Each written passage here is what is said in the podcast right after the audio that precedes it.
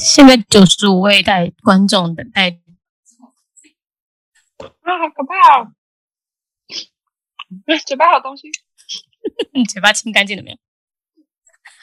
哎，大家好，嗨，大家好，我是范琪斐，欢迎来到今天匪夷所思。哎，今天我们先，哎，今天我们的两位这个另外两位共同主持人，一个是凯莉啦，凯莉刚刚三十秒前还在吃蛋糕，OK，嘴巴里现在蛋糕还没吞下去。另外一位是敏迪，OK，嗨，大家好。OK，好，那我们这次都是你们两位是第一次嘛？哦，匪夷所思。我不是第一次啊，我我是第一次。说什么第一次？讲清楚，讲清楚。我是 我不是第一次。我知道你不是第一次。我是说，我们是在家里面录匪夷所思。OK，那那个我们都会在呃献一个自己家里的东西这样子。我先献一个好了啦，我先随便抓一个这个，这个是我跟我老公去印度的时候买的一只大象。然后我还记得买这只大象的时候呢，就是呃那个 shik，就是你知道头上有包头的那种宗教的人，他们照理说应该是不可以用电啊什么那种现代科技的，就就结果我们才掏钱给他的时候，就发现他那个他就突然呢呃从口袋里面掏出一只手机来开始讲话，你被骗了。就这件事情，我就印象非常深刻。什么族吗？什么族？印度包头那个什么？对，是，对，是，对那个族，是啊，对，锡克族，锡克族，对他们不可以用现代科技的。结果，结果后来就我们才给他钱而已，他就马上从口袋里面掏出一只手机来开始讲话，这样 我们两个就这样看着目瞪口呆，这样。OK，好，那那个来，敏迪，来换你现一下。那我现在是我本来要献我家的猫，但它现在不受控的离开了画面外，所以我还好。对，我有准备。我的备案就是这个，江江跳绳，我的居家。吓死我！我想说你拿一个黑尾啊，你拿的好可怕哦，看起来可怕哎，很像双双哎双哎，现在是合合家观赏时间。跳绳啦，在跳绳。对啊，因为平常会去健身房，可是现在都不能去嘛，所以呢，就是准备一组跳绳在家里，那它就可以取代有氧跟间歇运动，反正很棒。哎，我家的猫来了，来了，这其实是我要送。OK，哦哦哦哦，对对对。哦，哎，我觉得你们家的猫需要跳绳，你才需要跳绳，你直接把跳绳给它用吧，而且很可爱啊，叫什么名字？它叫弟弟，就是你知道叫越普通的名字越好养，然后。我们因为居家工作其实已经蛮蛮长一段时间了，然后就会觉得太闷，所以我都会把他当同事看。他只要来找我，就会说：“哎，同事，请问你要签合什么？” 就是一个自己安慰自己的一个陪伴。对，他很可爱，你的同事很可爱。好，来，凯莉，你要献什么？我觉得你们这些猫派很奇怪，就养一个不理你的人在干嘛？我跟你说，应该就是要养狗。随时碰碰梅碰梅，碰梅好像又变大了。旁边，也太好了。他，我觉得，对啊，可我觉得他好像需要一点 alone time，就是因为现在我每天都在家，他觉得你很烦，需要自己，对，他觉得需要一点个人空间，因为我没事就会去拖他，他都睡不好。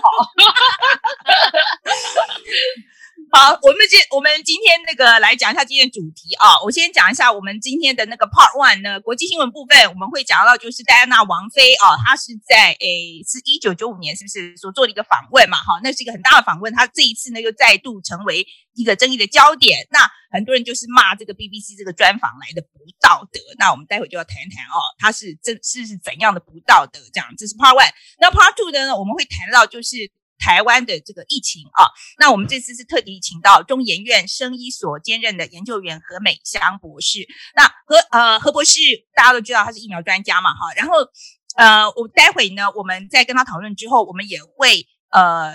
开放给大家来问问题，所以大家可以想想看啊。所以你对于检测剂啦，或是疫苗，如果有任何问题的话，待会可以也一起来请教何博士。所以待会你就可以写在那个 YouTube 的留言的部分，然后我们的呃制作人 Evelyn 就会收集起来哈，然后我们就会在节目上念出来这样子。那很抱歉啊，那个 Clubhouse 的部分我们现在还是没有办法执行啊。呃，可能这两天我们呃测试之后再看看有没有办法把它跟这个就是我们现在的 Live 做结合。所以今天还是只有在。YouTube 跟 Facebook，那两边的留言我们都会看，所以呃欢迎大家来留言给我们哦。如果你有任何问题的话，或者想跟我们说的话，都可以啊，就写在那边这样子。好，那我们先讲一下今天的这个选题。那今天选题的过程是这样子哦。那中汉的选题呢，是这个，就是这个白俄罗斯谎称啊，呃，有一个飞机上面还有炸弹，然后就派了一个这个战机去拦截这个客机。那这个客机本来是要从希腊飞立陶宛的，结果他就被这个战机一逼之后，这种降落在白俄白俄罗斯这个首都机场。那他的目的其实是为了逮捕一名这个反对派的记者。那在这个过程里面，然后。大家都觉得很扯，这样子。然后后来呢，这个记者还被迫出来，就是做了一个呃被那叫什么叫做被自白吗？片反正就是说他对，对那个记者，凯蒂你要说什么？没有没有，就拍一个短片嘛。我说的，对对，就拍了一个短片这样子。OK，好，那总总而言之，最新的消息就是欧盟就暴跳如雷啊。那这个希腊跟立陶宛都是欧盟国家啊，你白俄罗斯这样搞还得了，对不对？那所以欧盟领袖在周。星期一呢，就很难得的，很快速的就在大家就同意了哦，所以要绕开这个白俄罗斯的领空，就他们自己的飞机不飞那里，而且呢，不准白俄罗斯的飞机进呃飞进这个欧盟的领空，然后还加了一堆这个经济制裁。OK，其实这条新闻蛮大的哈、哦。呃，可是他没有被选到，OK？那可心选的是翁山苏姬出庭受审，那被捕之后首次曝光，如果被判有罪的话，可能会面临终身监禁。哈，那我自己的选题是中国甘肃省在二十二号就盛大举行的这个马拉松百公里的这个越野赛，就有一百七十二名的选手参加。那开跑之后，呃，几个小时的时间呢？呃，就有因为这个沿途路段这个天气啊，就产生很大的变化。它是有有强风大雨，还有冰雹。然后呢，就是其实是呃，我我看了一下那个那个那个新闻，其实蛮恐怖的。就很多选手其实是急速失温，然后是冻死的这样子啊。然后而且那个时间好像很短，因为他们就在下山的过程里面，好像就昏倒了这样子，所以就导致二十一名选手死亡的惨剧。其实这条新闻我我很惨的，而且他们。哎，哎啊哈，嗯，拍谁拍谁？没有，我只是说他们很惨，因为他们很多都是各地的最强的选手，所以很多人彼此都是认识的，就说啊，那个谁是超强，然后很常看到他。所以因为这，他说这个比赛，他其实那个门槛蛮高的，嗯，他虽然你完赛，他就会给你补助金，可是他那个关门的时间是非常非常短。所以那不是一般人都可以，哎，我一起去参加个马拉松，不是这样子的。对，而且他其实有一百七十几个人参加哦，而且我那时候就在看说，哎，他这个 qualifications，因为其实通常去参加这种超跑，一定要先你要先呃符合资格的，所以后来我看，哎，其实蛮严格的哦，然后还还死这么多人，那其实而且甘肃那个地方其实蛮穷的，他们其实有一点做这个东西是来振兴经济。那时候我看说，哎，这其实主意不错。OK，这种就是偏乡僻壤的地方嘛。那如果不靠这种这种这种方式的话，怎么样来促进观光呢？啊，就出这么大事，我看以后大家没有人敢去哦。而且它都有点像以前那个，对啊，以前那个大戈壁，你们周围有没有人去？哦，大戈壁那个有，大戈壁其实也是很常办这种，就是那种越野比赛，然后也是好有名。我身边以前好多人都会去。对，他的名字说什么？嗯，那 MBA 什么？啊，对对对对对，Ken 的 EMBA 同学。对对对，他们也都会去各地这样子。嗯，对，其实我自己，嗯，其实我可以理解，耶，我可以，我没有没有没有，怎么可能？可是我我很喜欢，我说实在，我真的在美国的时候，我真的非常的喜喜欢去，比如说沙漠里面骑脚踏车啊，那我们也去大峡谷做攀岩这样，所以我其实可以理解他们为什么喜欢做这件事情，我完全可以理解。然后，而且我真的会觉得那个是一个很有成就感的事情，就是很大的挑战嘛。我这次就出这么大事情，这样好，我们继续哦。啊、这个 Ken 的那个选题是，就是黄河石林百公里越野赛选手哦，这个圣先啊，同一个，基本上是这样子，同一个，同一个，同一条，同一条。然后接下来凯利呢的选题是，这个欧洲议会在五月二十号冻结中欧投资协定的批准呃程序，它是。冻结啊，这个批准程序啊，所以他还没有投票。然后称此举呢，就针对北京对欧盟人士的制裁跟香港、新疆等人权的问题，所以欧洲议会就以压倒性的优势通过了这个决议。那其中有五百九十九票赞同，三十票反对，跟五十八票弃权。OK，好，那其实这一条很重要，其实非常非常重要啊，因为其实欧洲跟这个中国的呃贸易协定啊，呃，对于将来双方的这个。关系的界定上来讲是非常重要的，但是现在看起来又卡住了。那这之前其实我们有报道过，我忘记是漫游，应该是漫游吧，我们就有谈过这个东西。呃，那时候就说，那时候中汉就有讲说，这个欧洲议会有很投不投得过都是问题。果然现在就发生了这样子。OK，然后那个，然后相关的就是立陶宛嘛，哈，那就是因为这个这次这个投资协定被被这个冻结之后，就这个投投呃批准程序被冻结之后呢，那个立陶宛就已经退出了一个像是中欧国家他们“一带一路”的这个机制哦，它已经退出了，这样，所以影响非常的大。将来我们有机会再讲。好，那最后一题呢，就是我们今天的真正的选题。来，这条是敏迪选的，所以我这样先让敏迪来跟我们讲一下。就是在最近这几周里面呢，呃，英国广播电公司叫 BBC 哈，那他们在一九九五年的时候，其实曾经有一个年轻记者叫巴希尔，他专访了英国王妃，呃，已故的戴安娜王妃。然后呢，当时就大家就觉得说，哎，你怎么可以专访到王妃呢？那个手段有一点点被大家质疑。没想到二十六年之后的最近呢，BBC 他们重新启动了调查，才发现哦，巴希尔当时是透过诈欺的手段才能完成采访的。所以这个呃调查出来之后呢，巴西尔跟 BBC 都双双道歉。对，好，那我在这边先给大家一个呃。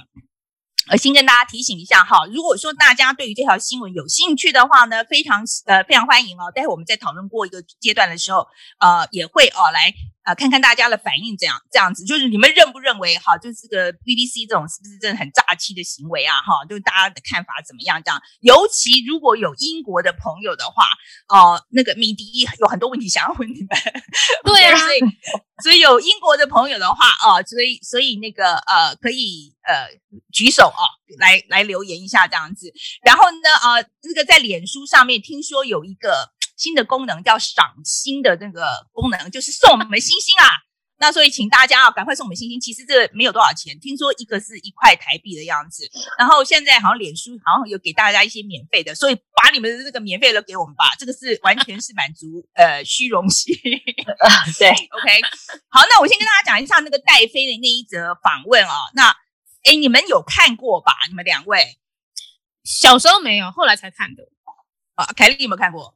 你说那个戴戴安娜王妃那个采访？对，戴妃那个很。我有看过，我有看过。可我我其实一直就蛮纳闷，因为我觉得那个采访看起来戴安娜王妃其实讲的很客气，然后也很优雅，也没有也没有讲什么很夸张的言论，也不像个笑。哎，我不知道为什么会被攻击成这样。OK。呃，应该说，应该是说他没有被，呃，我我觉得不能算他被攻击了哈，应该是说是一个非常爆炸性的访谈，嗯、因为在这一次访谈之前，其实从来没有人敢像戴妃这样子，呃，出来，呃，就是带王室的成员出来讲人话，呃，我觉得简很简单，就这样。哦、OK，因为以现在的时代观点来看，那只是一个很正常的访谈。对，没错。可是，在那个时候，在他之前，真的国英国皇室出来都不讲人话这样子。Okay, 所以他那一次的那个访问里面呢，他就是讲了几个重点。第一个，他承认他有外遇。OK。第二个呢，她就是说她她老公有外遇。OK。然后第三个又是说，她就承认这个很有名，就是我们这个婚姻里面是有三个人。然后另外一个，她还承认说她有那个呃，就是会去 refund，他就是会去吃完去吐的那个事情。然后还有，然后还还会自残，她承认有这个事情。然后她还说，她还说，她觉得查尔斯王子呢，应该呃当国王，就是真的当当上了国王之后，应该是有问题的。OK，对，所以我觉得在当时来讲，就非常非常的爆炸性这样子。那我现在交给米迪来讲一下这一次发生了什么事。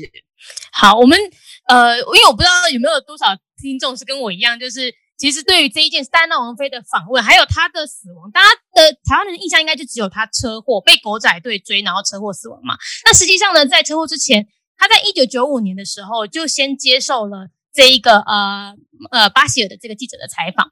然后呢，当时采访结束之后，就像范姐刚刚讲的，他他突然爆了好多王室的八卦。然后呃，英国女皇在那个时候甚至就直接说，要不然查尔斯你跟戴安娜要不要干脆直接离婚好了。所以当时。整个英国是一片哗然，然后他们有当时当时将近两千三百万的人收看这个专访。后来呢，呃，大家就想说，为什么巴希尔这个年轻记者可以，他们完全没有采访过任何的王室成员，你怎么可以访问到戴安娜王妃，而且他可以逼他讲出，哦，没有逼，就是说服他讲出这么多的话。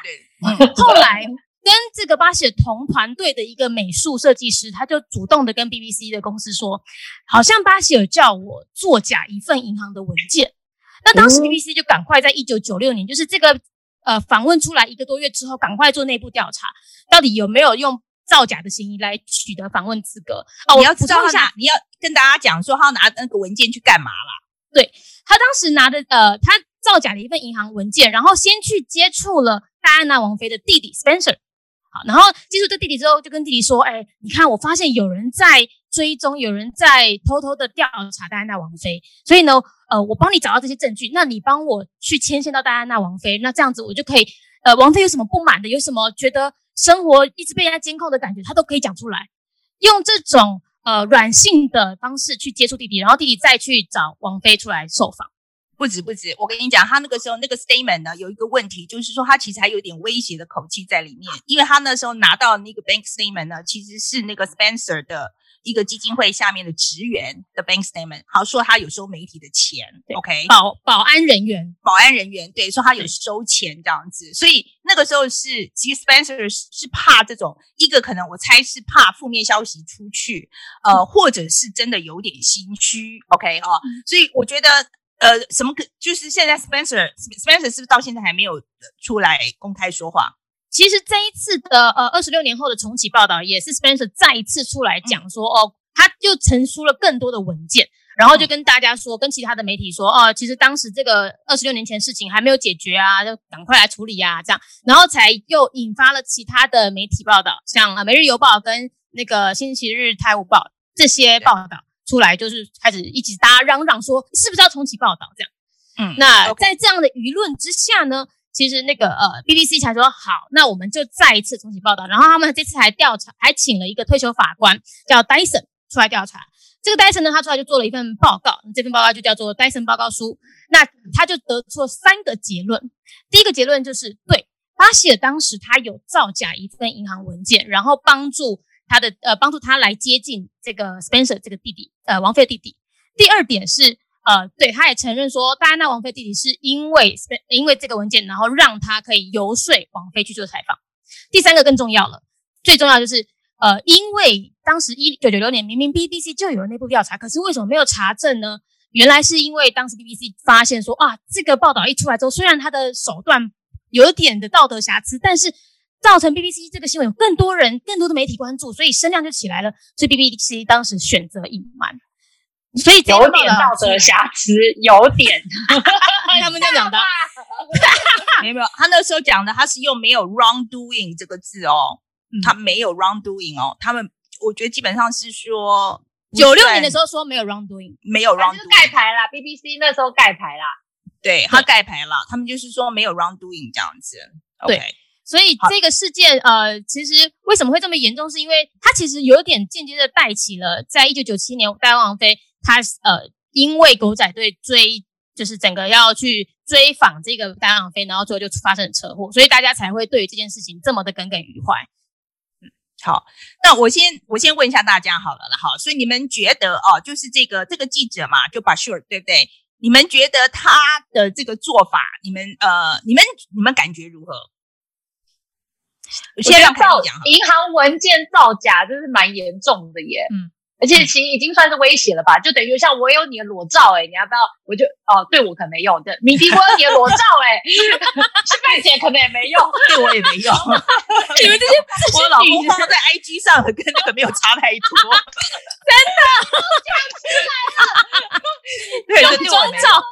老公 IG，对，所以所以就是有一点威胁的成分，所以我觉得这个是非常严重，这不是有一点假装去说服你或者哄骗你，已经不是到这样了，嗯，是不是觉得严重？敏迪觉得嘞，呃，我觉得是这个巴西尔他当时因为他很年轻嘛，然后他在这一份戴安娜王妃的报道之后，他有点就是职涯就飞天的平步青云，然后后来就还被挖角去别的媒体啊，然后他还可以因此而访问到那个 Michael Jackson。然后我觉得，如果他运用以戴安娜王妃这样子一个，就是用哄骗的方式骗出了这样真相，然后是他个人要去做升官的话，我还蛮不爽的。你可以，你可以讲强烈一点没关系。你刚刚明明讲的是蛮不耻。对啊，对啊。你为什么直播的时候就说回去？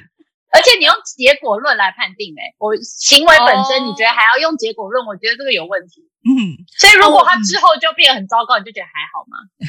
我就觉得 啊，糟糕。好，我我讲一下我的看法好了啊。我我自己在第一线跑新闻跑这么久啊，我先跟大家讲，就我我说实在，我在看这个新闻的时候，我情绪情绪是很复杂的。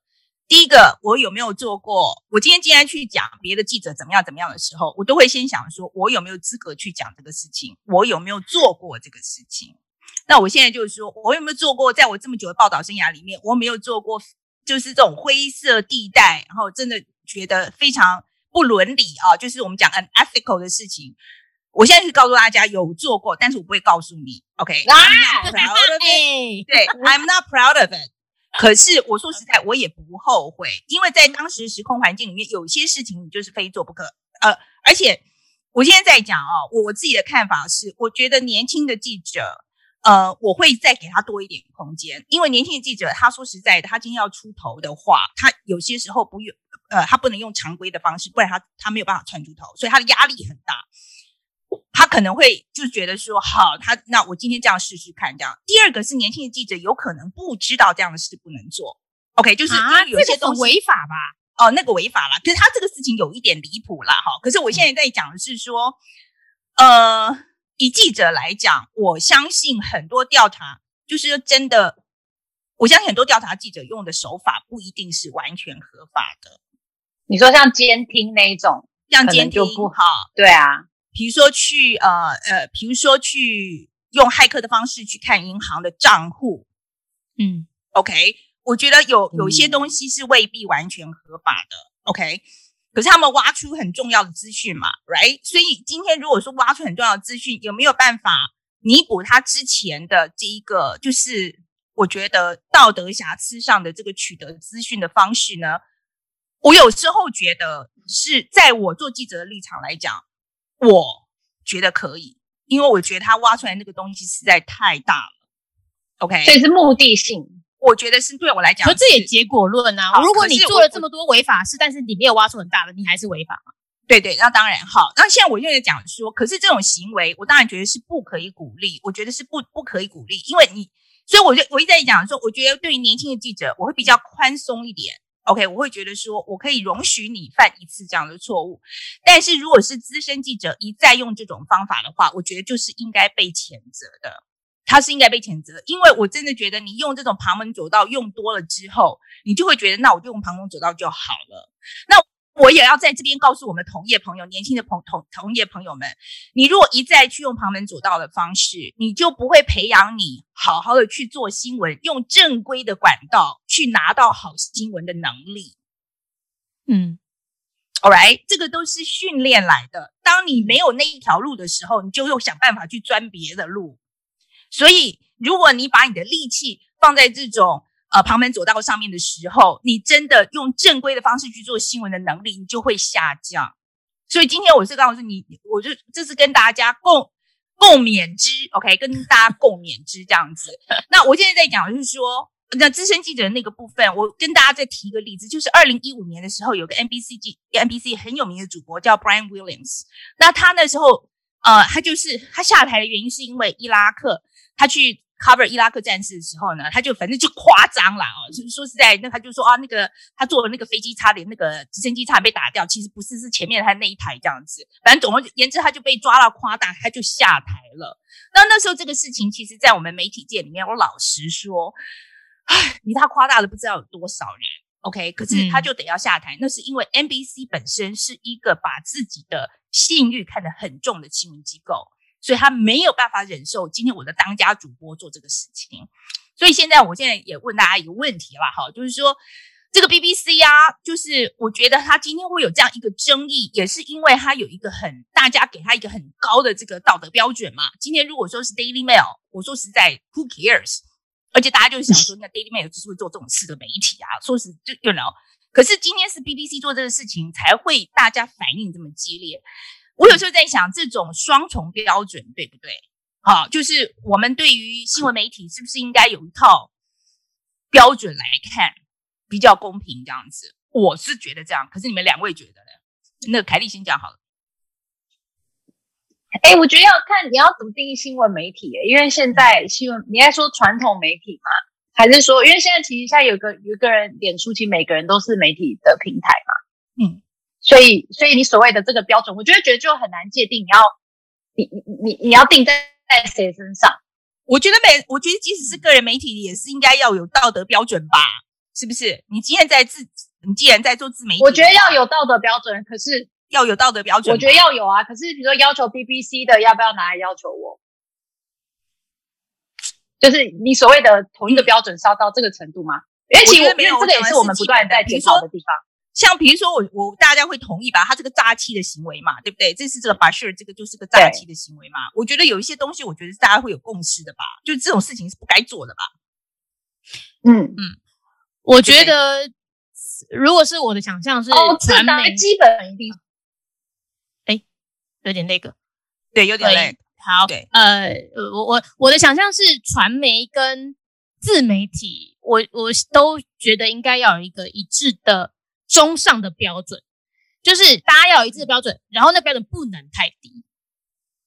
就我不会因为 BBC 它是一个国家型的广播媒体，然后我就给它一个很标很高的标准，然后其他的媒体，比如说假设我们以台湾来讲，就是公视高标准，然后三台跟什么三立呀、中天都很低调，就是我们不用太去管它啦什么的。我没有，我不觉得这样是对的。我觉得你今天你要出来做媒体，你就应该要有基本的道德，比如说你要查证。我们万万一今天大家都说啊，我自媒体啊，你不是说自媒体你不用查证，然后就就放过他了，所以我觉得这样会变成更多的人就觉得，那我不要当这么高的就好啦，我就当这么低的，我自己做开心就好，反正我不用被管到。对哦，我我我跟你想法是一样，我觉得就是说，我觉得大小媒体的差别哦，是应该是在呃，比如说你的规模能够做的大小，OK，很多大的新闻，哦、也许我们自媒体没办法做，但是我觉得。呃，比如说你的正确度啦，哈，还有呃，比如说你不能撒谎啊，我觉得这些基本的应该大家一致吧，不能因为说你是商业台，所以我就可以随便讲一讲啊，因为我是自媒体，我就爱讲什么讲什么。我觉得这个基本的这个标准应该是要有的。那当然，这个标准谁定呢？可能就是另外一个争议的问题了哦。那我我觉得以前我们在 Journalism School 学的一些很多的呃那些 ethic，其实在现在网络媒体。我有时候也想说，是不是也要受到挑战？这样？哎，所以你们真的有学过 ethics 哦？像什么啊？呃，我现在，on top of head，我现在，我我老实说，我们以前是有一个 code code of ethics，那个是一个还很多条哎，我现在背不起来了，还很多条哎。可是基本上就是，它其实就是说，比如说你不能够夸大啦。好，你不可以 twist 你的那个、嗯、呃，你的采访啊，其实都是一些很基本的原则啦。可是真的有那个很多条这样，我还记得。然后我去这个 code of 呃，就是 code of ethic，除了我们在学校会学之外，我那时候到美国的那个呃，就是我们会都会参加那个外籍记者协会，right？外籍记者协会在你入会的时候啊，就会发一个给你这样子，就是说这个 code of 一本手册吗？没有，他就是有一点，我记得我是收到一个 email，然后就告诉你说我们有一个这个东西，就是 code of conduct，然后基本上就是一些基本的准则，然后它不是 enforce，它是告诉你说，呃，这个是我们的一些，嗯，就是我们内规吧，因为美国的它的它没有它没有它没有 censor 制度嘛，所以它其实是用媒呃媒体自律的方式啊、呃、来做，就就是这个道德判断标准。是自律为主这样子，所以那时候我记得我在 Foreign 就是在那个 Foreign Press Center，他们还会送一个这个 Code of Conduct 这样子。然后后来是呃，我那时候其实在有线台的时候也收过公司一个说一个一张纸。公文，我还要签名，说我有收到这样子。那那是因为那个时候，诶，B 台那时候被骂得很惨。有一次我忘了是为了什么新闻被骂得很惨，然后就被要求说你们要有呃叫做那叫什么道德什么委员会什么之类的。好，然后就要求说你们.然后意思就是说你们都没有训练记者啊，都没有告诉记者什么事情能做，什么事情不能做啊。所以那时候我就收到一张纸，呃，收到一个。email，然后也，因为我们那时候都在，我都在外国嘛，反正我还要签名，说我有收到，然后要寄回去给他们这样子。所以，所以不是没有啊，是有条列式的那个东西，是有条列式的。那其实蛮基本的啦。说实在，那些东西都蛮基本的。那个东西，我觉得，我老实说，我我们现在我们几个都没有这个问题，就是我我觉得都不至于去做这些事情这样子。哎，我有个问题。就是我们看新闻都是根据已经发生的事实去报道，可是有时候哈，就是真相是从阴谋论开始的，就是我们会有假设，我们会有猜测，才去找答案嘛。那媒体可以做这件事吗？就是可以做假设跟阴谋论吗？你要去查证啊，有查证才能报，就是是，但不能一开始就先提出这个问题跟提出这个假设。你没有？我现在要上课吗？媒体有一 个，不要不要不要不要不要不要！媒体有一个基本的责任叫 gatekeeper，有听过吧？gatekeeper 的意思就是说你不可以。你假新闻，你要自己先筛选一下，OK？我觉得现在是很多的媒体跟谈论性的东西，它混在一起了。对了，那好，我跟你讲，这样有点扯太远，这样哈。好，抱歉。那然后下下次我再单独帮你开一个课，这样我觉得很有趣。真是抱歉，我又不小心带过来了。我下次帮你单独开一个课，我觉得你你真的真的可能需要需要需要需要讲一下。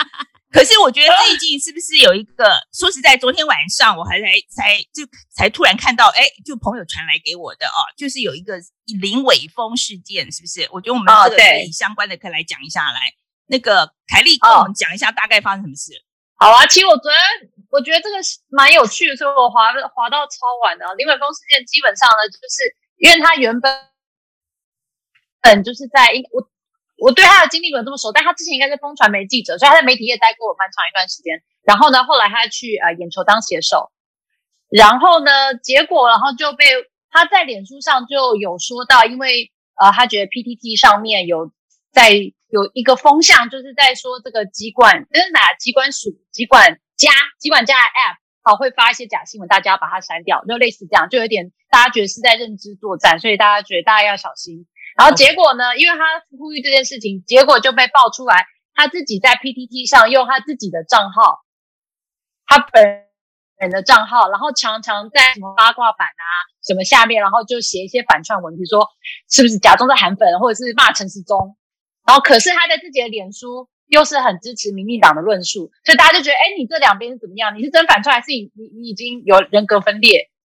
那就变成，因为你在 PPT 上的行为的言论，然后造成你在脸书上，你呼吁大家要注意这个认知作战，就会变得不可信，然后就吵得沸沸扬扬这样。嗯，好，其实我说实在，我那时候一看的时候，刚开始看的时候，我觉得蛮扯的，这样子，就是我觉得这蛮不对的哦，就是就是你、嗯、你跑到别的地方去假装你是另外一个角色反串这样子，我觉得蛮不对的这样子。我觉得关键其实在这，呃，嗯、应该说。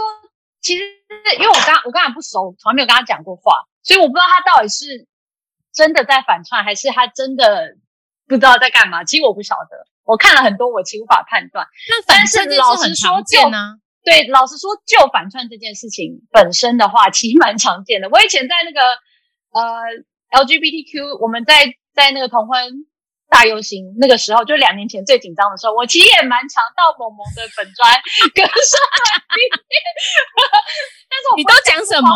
对啊，你要你要举个例子，你要举个例子是怎么样？就是会对他们有很多的爱啊，然后想要知道他们在讨论什么啊，就说真的耶，弟兄姐妹们，我们觉得我们应该要多多关心这些同志，就类似这种话。但我没有到。啊，没有没有，可是我跟你讲啊，你今天就是说，我们应该多多关心这个同志啊，这个这个这个东西，我觉得是一个把人拉在一起，不管你是不是反串或者怎么样，因为他也是讲更糟的话，他不是。可是我今天如果说你今天反串，然后你然后去骂别人的话，这是另外一回事。我懂，我懂，我懂，我懂。可是我现在在说，因为 PTT 上就是很多干话的一个空间，所以老实说，有时候真的蛮多人会去那边讲一堆有的没的。但你说你会不会故意就？是去骂，然后制造纷乱，我觉得这是现在最大的争议点，因为你可能会因为你这样去反串，然后骂太凶，然后造成一些纷乱，或是撕裂台湾社会，这也是大家现在觉得最不满的地方嘛。就是你的目的到底是什么？有可能只是太中二，我觉得这个其实也有可能，可是也有可能你有目的，就没有人知道，所以就吵来吵去的。然后我就觉得呀，吵半天，其实你也不知道他真实的目的是什么。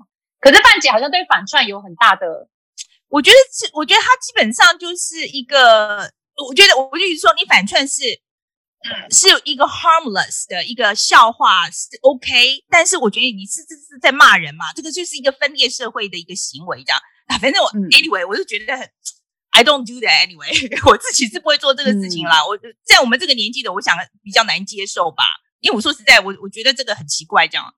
敏迪，你你觉得你会去反串吗？我不会，因为我我觉得反串要做的好是要好笑，嗯，就你你要做到好笑，而且大家可以一眼看到你在反串，然后又很高明，那这个好难呢、欸。其实这不是人人可以做到的。对，所以就变成是一个 jokes 的逻辑嘛。你如果是去讲笑话，让大家知道你在讲笑话的话，可因为你知道现在这个时代反不反串已经很难看出来，因为有时候他可能真心是一个韩粉，在就是选举最激烈的时候，他真心是个韩粉，可是他讲出来的话，有时候你也会觉得，哎，这是不是在开玩笑？其实已经完全没有办法判断了，真的没有办法判断。信任与崩解。好，我们来我们来看一下这个网友们的留言啊。我先讲一句说，说网络凯莉的网络感觉好差啊。凯莉，你前网路很差啊，你是不是都用那个最低的那个包啊？我有八十枚吧，我八五十枚是。你好不好？哎、欸，不过你这个正常嘞的。我现在刚刚看你也是一个翻白眼就定格这样，好吧？很适合他把网络关掉，我用视频。好，对你你你那个你你等下说你网络很差，OK？好，那我们再看看其他的啊、哦。有位北极熊说，这个查尔斯在《王冠》第四集播出之后呢，又再度被骂爆了。好，然后哎，王那个那个有一位基米也是讲说，这王冠让大家想起这个查尔斯的渣，因为其实我说实在，我在看王冠的时候，我真的觉得其实跟那个很多的那个情节，其实是从那个戴安娜王妃的那个访访问出来的，比如说他会去那个去吐，有没有？吃完东西吐啊？好像这个东西，其实我我相信是从取材自这这个访问这样。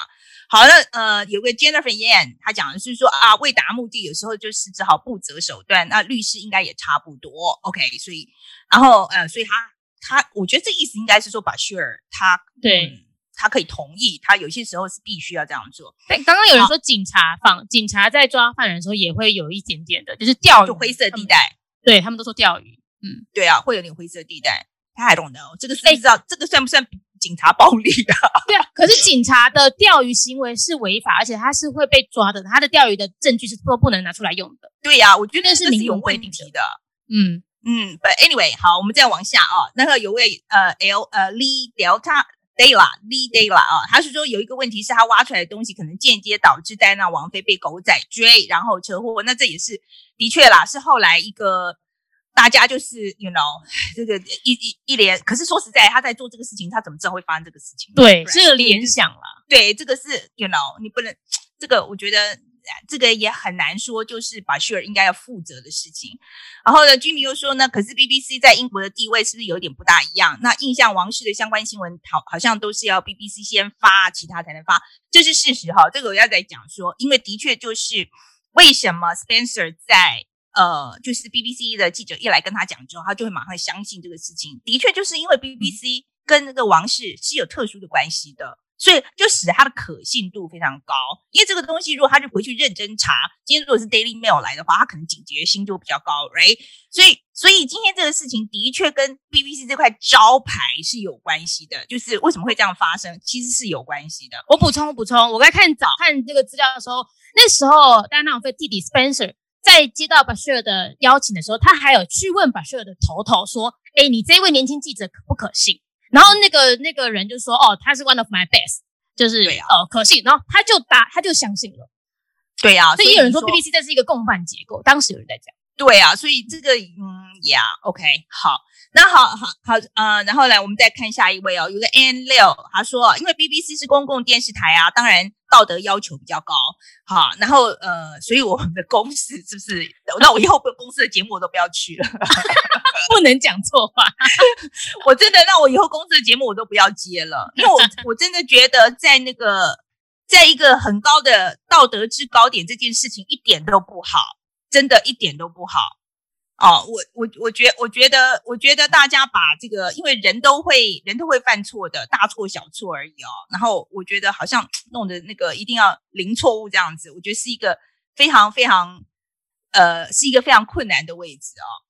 可是我觉得维持道德高标准很高的媒体，虽然感觉很辛苦，有点道德洁癖，但是在像现在因为疫情的关系，我觉得台湾的风向也很乱。你知道大家也很紧张，然后都没有一个好的政策讨论空间的时候，像报道者他出来，他其实是在批评呃民进党政府的疫情的措施做的不好的地方在哪，好的地方在哪，然后也因为他们的招牌道德标准比较高，所以我那下面其实没有什么，呃，就是是凯莉那个还是我那个？哦，凯莉，凯莉，凯莉那边，我听好，就大家他是可以很理的。我觉得哎，道德洁癖的政策讨论空间。好，嗯，凯丽，你的网络真的需要加强，这样子。我们大概刚刚只有听到百分之八十这样，不过我大概懂你的意思啦，我大概懂你的意思啦，就是说那个像报道者啊，他平常那个道德洁癖很高嘛，那那那个像这种很纷乱的时候，大家不知道听什么时候，就是到到那个那个报道者的报道，就大家就觉得可信度高，他可你可以相信他嘛，哈，所以我觉得 credibility 这件事情啊，就可信度这件事情还是值得经营的啦，所以这个就是说我真的觉得还是很重要的，所以大家哦，平常话不要随便乱讲啊。呃，因为我真我真的觉得现在这个脸书上面，大家都每个人都是自媒体嘛，所以真的话不要乱讲。然后那个那个那个 gatekeeper，OK，、okay? 那个假新闻，自己要做一个 gatekeeper 好吗？啊，假假新闻不要让他从你那边出去，这样好。然后那个 The Anne Weisman 呢，流量大平台应该要有比较高的标准，是吗？流量大是这个应该要用流量来决定吗？我也冬天流量超高啊！啊，对呀、啊，我觉得这要用流量来决定吗？我觉得很多八卦媒体的流量都很高啊，我觉得他们的道道德标准都很低呀、啊。OK，好，来 Kiki Two，他说这有一定规模的公司应该要有比较高的标准，这一样哈，就是用规模来来看这样子。那 Iris 是讲说这有点像品牌的概念吧，所以大家心中的标准会各自不同，这个我同意啊。这就是一个品牌的概念。那像我觉得像报道者啊，像凯莉刚刚讲的报道者，我真的觉得他就这这个品牌品牌价值在这个时候真的就显现出来了。那 Sam 乔就是说，违法是最低的标准，媒体道德标准应该是遵守忠实表达，不管哪一个媒体都一样，不是因为影响力的高低而多重标准。这个我完全同意，就是应该要这样这样子。OK，好，呃，那个时间差不多了啊，那我们现在要进入到第二趴。OK，那我们现在介绍。呃，我们那个，我们今天的来宾就是这个何美香博士。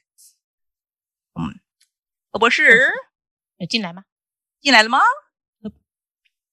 何博士，如果还没有进来，我们大家，我们我们三我们三个先先那个。哎，凯丽，你可以补充。我觉得 凯丽，你今天刚刚讲那个，就是如果他标道德标准很高，或者像 BBC 像这样子的，他我们不是讲到那新疆的新闻，是不是也在怀疑他那个上纲到什么程度？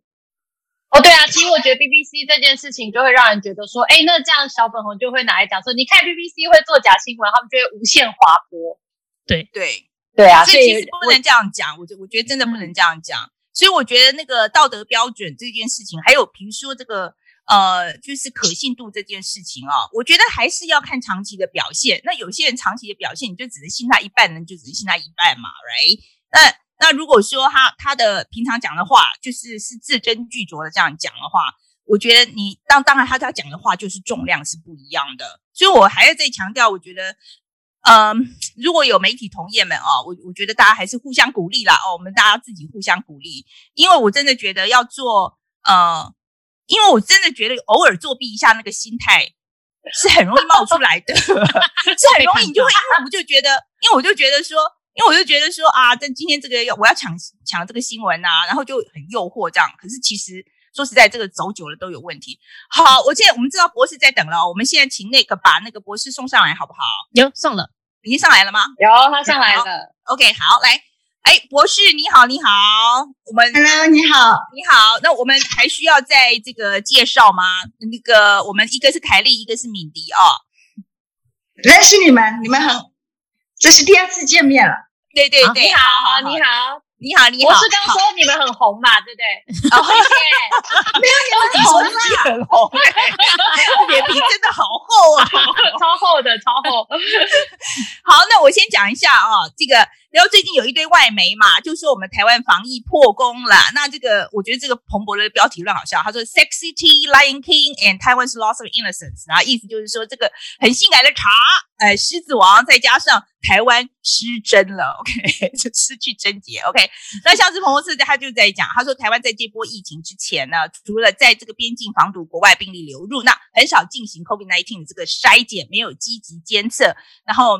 啊、呃，没有发现这个呃，这个还未被发现的这个感染病例，所以疫苗接种数量也不够多啊，它是趋趋近于零。那 John Hopkins 大学的学者也强调说，检测至关重要，因为这是了解病毒传播地点跟速度的唯一方法。所以呼吁台湾，如果不想走到硬封城这一步，现在就要马上开始增加检测的数量，即便用快筛来快速识别感染者也可以。好，那那说实在，我觉得他们是点出这两大问题，一个就是呃这个检测量不足嘛，好，一个就是这个疫苗覆盖率不够嘛。哈，那疫苗我觉得大家大概都知道啦，就是哎，我没有我没有三哦，我这一个个二，OK，然后那个。那个疫苗的那个部分，我想大家理解哦，就是我们就是很难拿到疫苗嘛。但是检测量不足呢，我们目前用的这个检测方式是不是已经哦不足以应付疫情急速发展？所以今天我们来呃来问问，来跟这个呃何博士来谈一谈，然后我们在最后也会开放给网友来问何博士问题啊、哦。我相信大家有很多问题，然后我们会分成两部分。就是先谈检测量的部分，然后我们再谈疫苗覆盖的部分，OK？所以我，我们我我想我们先谈检测量部分，然后在我们谈一个阶段之后呢，让请大家可以先就检测的问题，你们可以先提出，好吗？好，那我先问第一个问题好了哈，呃，就是我想请教何博士哦，就是这些外媒的评论，他就说我们这个呃检测量不足，疫苗覆盖率不不足，我我想请您简单讲一下，你觉得这些外媒呃有没有讲到重点？基本上。说是说到了重点呢，那当然是不不完全嘛，因为其实那个是有一个背景，那个背景就是因为我们很方便的在很早我们就很机智的就把所有的病毒基本上是独掌在，就是是阻挡在国外。那在那样的情况之下，去年我就一直问我们的 capacity 是多大，他们就一直说哦一万多，那觉得一万多好像也觉得 OK 啦，就对对对不起，一万多什么？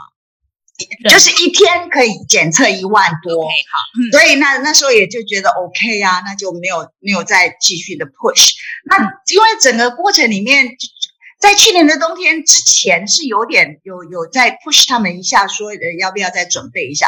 不过 S 就是那个冬天来临的过程里面，看起来好像也没有什么要大爆发，让我们很惊讶的状况之下，我们也就没有再就是再去。问的太多，那他现在一万多呢，就是可能就是分散在各个地方啦，或者是怎么样？那我们也事先也没有预料到说这样子的一个流行爆发呢，是在我们有疫苗之前。所以当它集中在一个地方的时候，那我们就是这个地方就是局部的，就是会不足。OK，好，那博士，我想再请问啊，那所以政府目前还要宣导，就是要有症状者或是有接触史的才去筛检这个政策，你觉得现在这样做合不合理？是这样子，每个政策当然你全部的人都被筛检是最理想，所有的人都来被你筛检是最理想，让它归零。现在我们有一个问题，就是筛检的也是医护人员，照顾的也是医护人人员。对不起，我有一只猫，它 在我的腿上。想看，我可以看一下吗？看一下，我们要看，我们要看。它现在下去了，下去了，下去了，下去了。OK，它一定要在我的腿上。好可爱。那呃，我们说到哪里？呃，检测就是普筛清零。你说你现在，你您刚刚讲的就是说，现在最好的状况当然是普筛嘛。那我的问题就是说，那现在有症状者或者接触者才去筛检，这个政策你觉得怎么样？其实，呃，普筛其实这么说，台湾的这个感染率实在是太低了。你真的要去普筛，你会你会花很多精力，然后其实那个 cost benefit 不会很多啦。所以，呃。现阶段呢，当然就是框列更多的人，真是没症状的，只要是有接触史的都来筛，当然更好。那会让我们很及时的就找到没有症状的人。不过因为筛检哦，它其实也是用掉我们的医疗资源。那因为现在所有的疫区就是集中在台北跟新北，那也不能把全部台湾的其他医疗医疗人员都往北调的状况之下，就是这样子的政策算是合理，你才不会。使你的医疗资源就是更更下子更对对对，一下子用光了。OK，好，来凯丽。可是其实我们有看到这个报道者，然后他有针对，就是他们觉得政府并没有针对社区感染去做一个演练，那包含这一次的筛检不足，或是连快筛好像就是也没有准备。那我就觉得说，哎，其实台湾已经有一年的时间，我们看这么多国都有状况了，怎么好像台湾政府就是就是这一年在干嘛？我们好像还在经历人家去年经历的事情。我想这这就是我我曾经也是 push 他们说要演练要演练，不过大概大家觉得说把它围堵在国外好像很容易，围堵在这个国门外好像很容易。我自己，你要这么说，我也觉得很哦啊，我没有 push hard enough 去让他们去做一些演练。我是说了几次了，然后看看没什么状况，然后看看疫情也没上升，然后就算了。所以这都是怎么说呢？也是学者的责任，也是我们就是专业人员监督政府的责任，在这个地方。那嗯，大家怎么想也不知道了，反正就是觉得大概。那样做是可以，就让他过了这样子。确实，我们其实都有点大意了啦，大家都大意有点。然后同时，我觉得再回头想，我还是要讲一句比较公平的话，就是说，我们回想四个礼拜之前我们的生活是如何，相信你我他，我们都是开开心心的，每天吃喝玩乐、唱歌跳舞，跟朋友在一起肢体接触，我们就是一个群体的动物嘛。那我们都很开心。那那时候就。那那个时候，假如有任何病毒在我们的身边的话，都会蛮惨的。只是怎么样，它就是在另外一个区块，然后那个区块为什么就是 escape our attention，就是还蛮还蛮，就是对我来说，我还一直在思考这是一个什么样子的机缘，因为二零零三年的 SARS。也是在万华，当然那个地区呢，那个时候主要是医院的感染，可是地缘的关系却波及到万华的住民。那现在跟医院又没关系了，可是却又是万华。那它其实是比较我们怎么说，一个人口密集的地方，一个非常老的社区，可能或许我说是比较多的蓝领阶级比较多，可能是没有错的。在那样子的情况之下，那很多街友在那里聚集。所以这到底是什么样的机缘，我还在思考呢。OK，那何博士，我想要问一下，因为你刚刚有讲到我们过去大意了嘛？那过去我们先放着。那以现在已经有蛮严重的社区感染的状况，你觉得我们的筛检能量或者是快筛是不是应该增加，或是我们筛检能量是不是应该要提高到什么程度会比较合理？我想现在他已经去买了那个快筛，而且是一个 RT-PCR。好快哦，high throughput 应该就是我知道他就是已经公告了嘛，他要每个医院要补助五百万啊去做这些事情。那就是说，呃，我们就是要要做到什么地方？其实是这样子哦，我我们观察疫情，它是有一些一定的原理在这个地方。我深信我们现在所看到的病例呢，应该都是在。五月十五号之前所发生的感染，你们你们要知道，其实从感染一直到发病，从发病到被你诊断，它一定有一个 lag time。嗯，所以现在我们是五月十五号才开始，大家警觉性高嘛？啊或许你说更好了，我们五月十三就开始了，也许真的五月十三就开始了，可是也是有也是有一段时间嘛。那它就是呃。Incubation period 就是潜伏期是二到十四天，mean 呢就是说最多人可能平均下来大概五到六天，那 median 就是说一分一半的也大概就是在那个地方，所以在那个之前大概都一半会发生了，所以在这样子的状况之下，我们就说五月十五号再加上五天的话，大概就是十七号，所以我们不认为说高峰。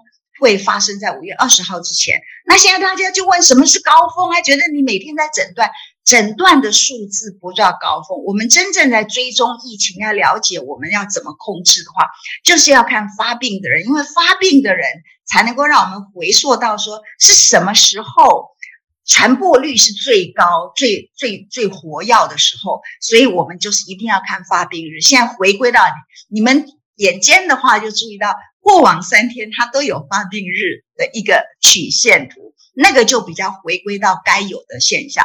从那个地方呢，我就发现了一个事实，就是说，呃，大概从每一个人发病之后，他可能两三天之后才会去看病，然后去才会去被确诊嘛，去裁剪，裁剪之之后可能要一两天，所以一个 lag time 平均大概就是五天起跳。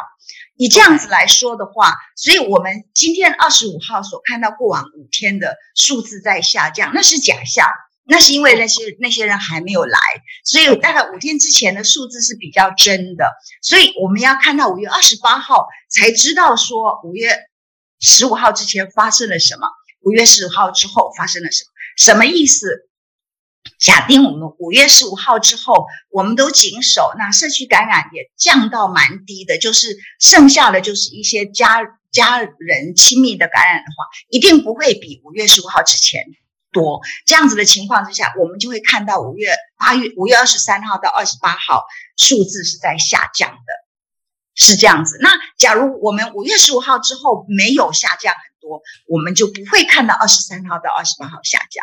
可是二十三号到二十八号什么时候让我们看到它的真相？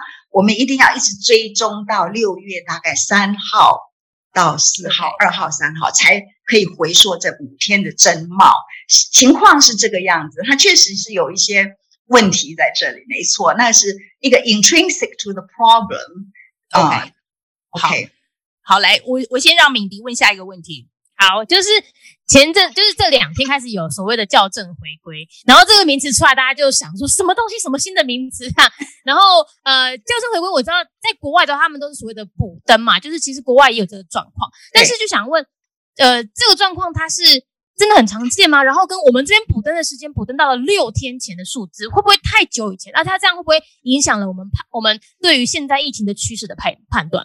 而且补灯很多哎、欸，不是一两个哎、欸，对呀、啊，补登几百数量几百个哎、欸，是是这样子。通常需要补灯的状况，不是任何一个状况，通常都是在疫情急剧爆发的状况。你看现在我们补灯的半天，我们有五千五千例喽。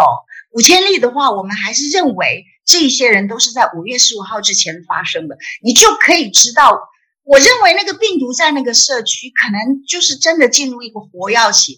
就是两个礼拜而已，所以你可以知道说，在这个两个礼拜，那个病我们在讲那个时候的病毒的传播是如何的爆发，所以现在我们才会看到五月十五号到十七号那个爆发性的出现。以这样子的状况来说的话呢，确实这些病人出现的时候，他没有办法一天之内把它弄完，可能跟他的行政手续，他有提到说，呃，地方要登录要。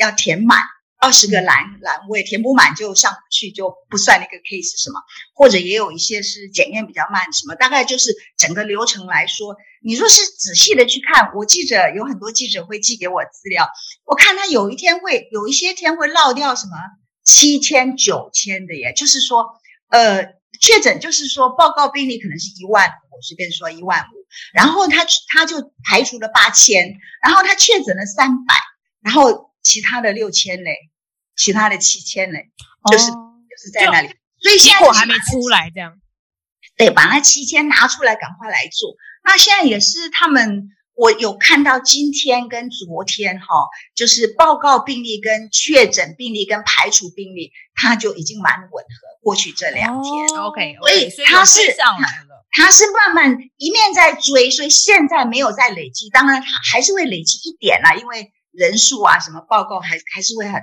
很少的病例，可是他就是在做自己今天该做的事情之的范围之内，他也把未过去的都补上来，应该是快要补的差不多，可能在一两天吧。哦、对，可是我现在意思就是说，那延迟的这些补登的这些六天嘛，哦，那疫情判断上会不会有影响？疫情判断最最重要的就是在后面的七天，不是前面的七天。OK OK，所以现在你前面要把它补上去了。然后我们现在，而且现在呢，它也提供了我们叫做发病日的 Epi Curve，就是流.呃 Epi 就是流行曲线图，所以我们就可以很清楚的追踪这样子的状，嗯，这个疫情的状态。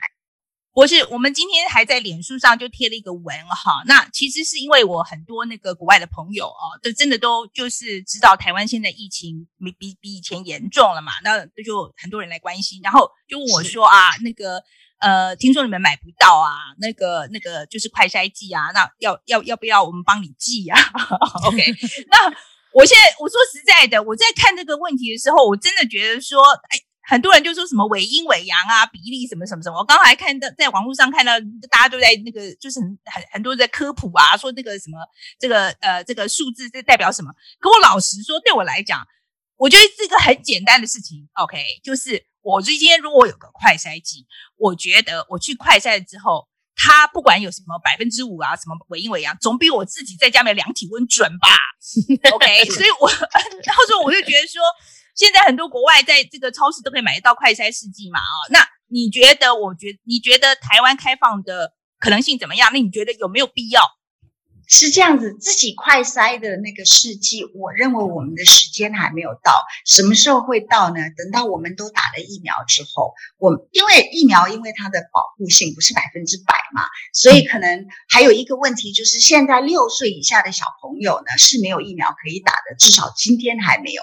所以，即便我们今天我们成人都打了疫苗之后，我们还是有六岁以下的群组没有办法啊、呃、打到疫苗。所以在那个时候，我们就要去思考说，我们要怎么保护他们啦，或者是怎么样。所以，呃，可能在我们比较，就是我们的群体免疫比较高的时候呢，快筛剂就可以出现。你有一些，就是我们所需要的准确度就不需要那么高。嗯。现在我们还是在疫情刚刚开始，在我们其实我们还算是一个 quiet version land，我们还是还没有丢掉我们的 whatever。其实我。精确的数字还是蛮重要的啦。那就是说.呃，快筛还是有两种，一种就是抗原的快筛，一种是有一种叫 high throughput，就是高，像他们中文叫高通量 high throughput，那是一体成型的东西，机器包括试剂一起，那就是实验室的人做的东西就很少，你只要去把检体好好的筛来之后放进去，那就手手要动的就非常的少，那那种当然就是比较贵，那这个呃。Antigen 就是抗体的部分，抗原的部分，那就比较便宜，那也是可以很快。我们很多快筛，像 flu 哦，我们的流感的快筛，也就是用抗原的方式，抗原做得好，其实也是可以很好的。OK，好，来，明迪再给你问一题。好，就是最近因为那个指挥部指挥中心，他们都会顺便报告所谓的快筛阳性率，然后那个数字。有时候高，比如说哦八 percent、十 percent，然后现在又开始慢慢的下降到了五五 percent 五 percent 左右。那这个快筛阳性率的变化趋势，我是可以教我们怎么解读吗？哦，他的解读其实是这样的：是来的人，他他的 likelihood to be positive。假如今天来的人都是很高危险的，而且都很就很容易被确诊，然后他的症状也很明显的时候，你就会看到它增加。好，今天来了一堆人，他只是心里害怕，OK，那就来了，那当然就就一堆都是阴性的，它就会下降。不过 overall，假如是长期我们在追踪一个疫情的时候，它应该就是会越来越少了。那当然每天的一个 fluctuation 一高一低的那个，我们就不要太在意了。哦，所以每天听就听在放在心里，但是要看一个长期趋势，这样。就看长期趋势，对。OK，好，那我们现在来，呃呃。来收集一些这个网友网友的问的有关这个检测量的问题啊。是，先先第一题，他就是问说，有一位叫做 Omega Chen 哈，他说，我想问，为什么台湾的核酸检验要三天才能够有结果，港澳地区只需要二十四小时就会有结果。台湾的检验费用五千块台币，香港是两百四十块港币，约是一千块台币啊。那澳门是九十块澳门币啊，这是差不多四百块台币。那没有办法快速又准确的检测，快速将染疫者进行治疗，染疫者在社区里面存在，对社区的稳定性有很大的影响。所以他的问题就是，为什么台湾的核酸检验要三天才能有结果，还贵？我想是这样子，那个时间点其实它假如是呃 sample 哈运送的快速的话，它其实是几个小时就可以回收了。但是假如是 verification 都一定要在北部的话，可能从南部送到北部就呃 take one day，大概就是有一些这样的 transfer 的一个问题。那至于钱的问题是这样子，假如我们用的就是呃。量很多的时候，它可能就是 cost 可以减少。它可能是做的很少的时候，因为很多人力嘛，我们用很多人力在做。那我也不是，我也不知道它为什么那么高，我也一直在怀疑为什么那么高。所以这个问题我不是一个很适当的人来回答，为什么需要五千块钱 OK，好，Alright。不过我说实在，刚刚讲到说他那个南部送上来，然后再做检验这个东西，我的。我们台湾很小哎、欸，我 我我要高铁一个半小时，对，我觉得我们台湾很小哎、欸，你就很多，然后这个就会来回这样子，就要搞这么久吗？我觉得这个可能，他可能不会是一个一个 sample 就送一次，他可能是集了一个 sample，所以晚上的时候送上来，所以他一定，我我这这是我的猜测啦，因为而且有有些地方也并不需要，嗯。verification，它自己就已经是变被 validated 的一个 lab，有也有一些中心是这样，它就可以直接出报告的。所以就是因为这个涉及一个 case 的定义的话哦，这个 lab 是要被 certified，要被就是要被、嗯、要被 validated，就是说你你给你做三次啊，在眼睛做啊，那是一样啊，什么就是有一个程序它要走了，所以大概有些有，有些没有这样子。可以补充一下，有网友说，现在医院的核酸检测有三种价码，你可以三天、一天或几个小时的，有急件的价码。OK，那这个大概就是你一天的话，就是专门为你做，那当然就是特贵嘛。那三天的话，就是集一起，然后做一次，当然就比较便宜。我猜是这个样子啦，当然这是一个我是猜测的哦。OK。好，那有一位在讲说，他说可是都不筛，真的就是在碰运气耶，因为这个低病毒量的真的都不知道。那所以我们现在是不是就是大部分人在碰运气啊？是这样子，你仔细的去筛，你也不一定筛得到。哦，是，这是你可以花很多的精力去筛。你看我们现在沸沸腾腾，呃呃，万华跟新北，就是觉得我们已经快要崩溃了。你去算它的 infection rate 是多少？不到万分之一哦，嗯，OK，所以你这么去思考的话，那就像外面的人是 double 好了，就万万分之二，你要每筛一万个人才筛到一个人，然后你去，你你有时候采检体没采的那么好，又是一个阴性，那时间不大对又没有，所以你去这么思考的话，因为我们台湾的疫情其实没有到那么需要广泛的筛的状况，一直都是这样。你你很多国家，我们没有听到他们在哇哇叫，什么呃马来马马来西亚啦，什么呃呃，反正就是我们邻近的这些国家，它一天的确诊人数是千呢，什么五千六千每一天，那那。人家再怎么过的啊？我们其实一天确诊人数就是几百人，我们就已经很受不了。这都是一个 relativity 的问题，我们自己心里的观感、自己的承受度了。台湾人是真的被相当被宠坏了，in some way，不能说宠坏，就是我们我们享受，我们很习惯过一个享受的日子。好，那个博士，我再再补一个最后一个有关检测量的问题啊、哦。他说这个检验能量不够，是不是能够让同样知道操作，但是没有办法考医师执照的这个生科呃的生科相关的人啊来协助检验呢？这我我觉得这个是一个好问题啊。我有没有可能？因为我们现在如果人不够的话，有没有可能就是马上啊就 certify 一些人来做呢？现在好像也没有显示他不够啊，他现在每天都给你补上了，他把他今天的都搞都弄完了，然后呢，他把过往的也都给你了，哦、我想应该是这样。然后预期、就是，可是感觉塞车的状况就是蛮严重的啊，所以所以我们要如何预防？感觉就是未来就一定要再次高嘛，对呀、啊，而且是不是刚才讲说有可能更大了才要来吗？对啊，所以我觉得还是要 准备未来可能会更严重的状况吧。对呀、呃，未来会不会更严重？希望是不会，因为现在的大家警觉性就这么高了。塞车的状况，它其实是在很多的关卡，其中有一个关卡是在 sample collection 的部分。你看 sample collection 就那么辛苦，一个穿着 PPE 的医护人员，戴着面罩，戴着 N95，然后大家站好去做一件事情。我们其实当然，若若是可以简化，因为。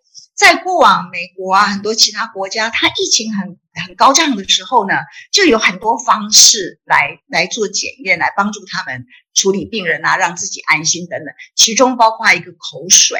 就是 collect 口水的 collection，当然也是要教一下，因为它涉及你要这样呃，然后就把那个针头拿出来，然后鼻子要啊清一下，然后把那个你有的任何的鼻涕或什么弄到你的喉头，然后一起吐出来，然后你要吐到两 cc 之类的，诸如此类也是要教一下。不过就是呃做这样子的这样子的一个裁剪的方式，呃，我还没仔细去看为什么。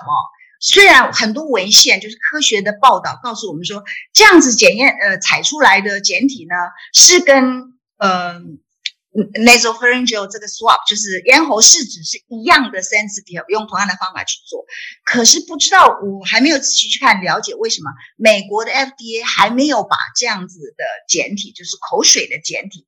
当做是一个它核准，就是 as 一个 diagnostic 的一个 procedure。虽然美国 CDC 在它的网站上面有教你怎么怎么去采收口水，所以这个可能就是在因为诊断一个病人是涉及要不要去治疗他，他是有一个医疗的一个一个 consequences，所以一定要有一定的程序在这个地方，所以呃，能不能简化这个我我还在思考啊。OK，好，那我们现在哈剩下二十分钟哦，所以我们赶快谈谈疫苗好了。呃，嗯，凯丽，我先让你问第一个我有疫苗的问题。好啊。好啊，就是呃，我们现在台湾国产的疫苗进度怎么样啊？灵不灵啊？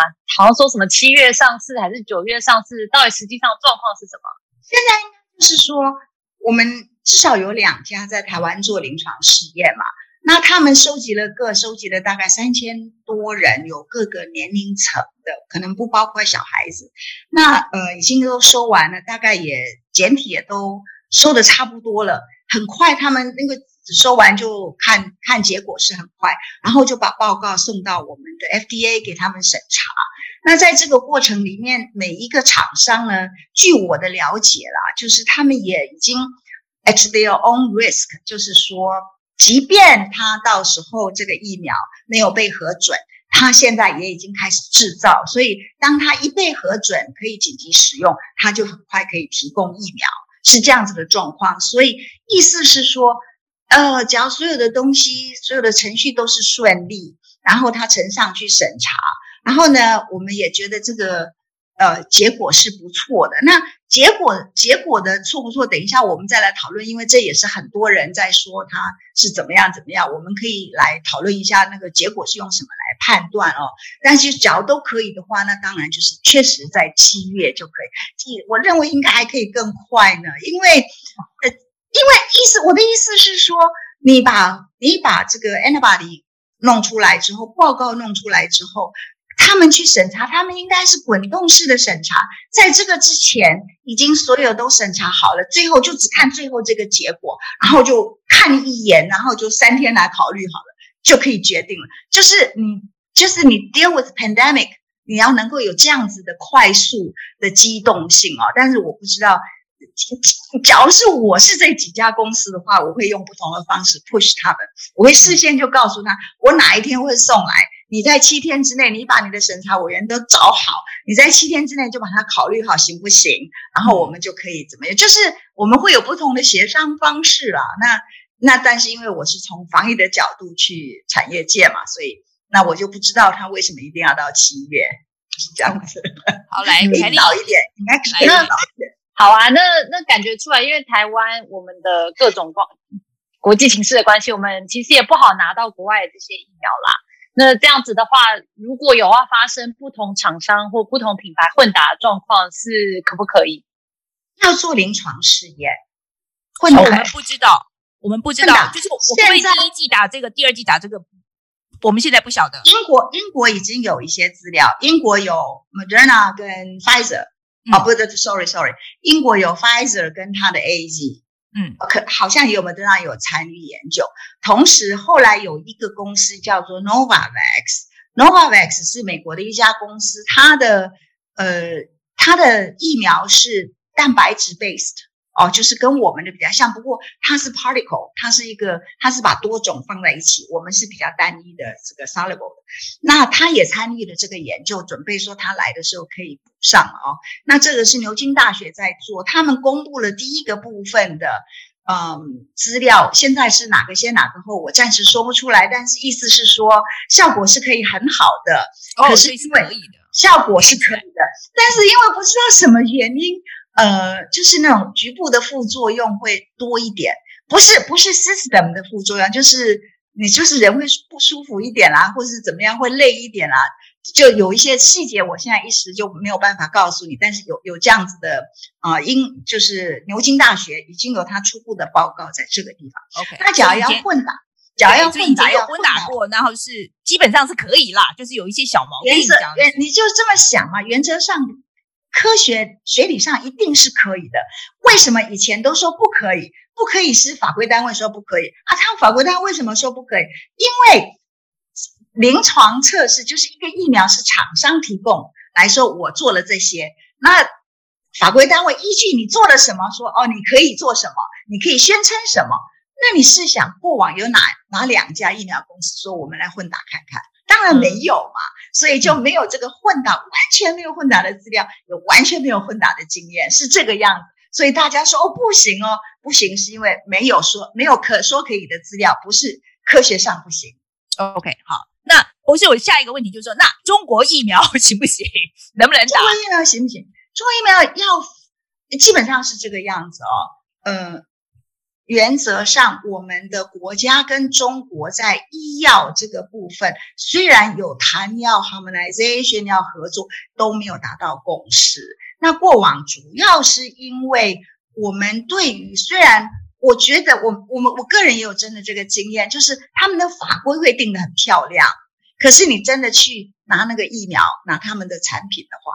不符合法规的很多，可是生怕他也没去抓他，就是那个那个那个，就是他的法规跟实物面有一些落差，所以大概是在这个部分。我想我们你问台湾人，每个人几乎是很多人都用中国来的中药，可是你给他西药，大概没有人会要用。这个我觉得台湾人还是有选择。我们很多人都吃中国来的中药啊，他就觉得那是他们比较好，但是西药就是嗯，好像还不行。嗯，好，来，敏迪来，好，呃，因为美国现在疫苗已经打，很多人在打了嘛，然后年龄层也开始往下降了哈，然后呃，拜登，他们总统拜登，然后还有他们的那个 CDC 就出来说，哎，打完疫苗的人就可以不用戴口罩了，这是真的吗？就可以正常生活了吗？是这样子哦，你要仔细看，美国人是这样，他们确实他们说就不用戴口罩，但是六岁以下小朋友是没戴口罩的。所以，呃，在这个过程里面，因为现在打的疫苗，我们知道它是对，可能对美英国株还是 OK 的，那对原来的武汉株也是 OK 的。可是因为随时都有另外一两株疫苗、一两株病毒会进来，所以，呃，对小朋友来，就是进来了之后，虽然这些施打疫苗的成人可能它的效果没那么好，可是也不是完全没有。OK，他还是有某种群体的力量，可是小朋友就不行。所以我有，我是有看到，就是说有那些家长说，我们出门的时候，六岁以下小朋友还是戴口罩的。可是我们的大人为了不要让他觉得他是被 discriminated against，所以大人也都陪戴。OK，所以基本上，呃，意思一定有说，没有打疫苗的还是要戴口罩。那谁要戴口罩？六岁以下小朋友都要戴口罩啊。那现在比较有贴心的家长就说我们陪戴等等啦，是是这样子的一个状态。他就是觉得说，嗯，反正这就是他的原则。他是觉得你防不胜防，你一直戴这个口袋你很难过，那你就拿下来，反正都打了疫苗了嘛。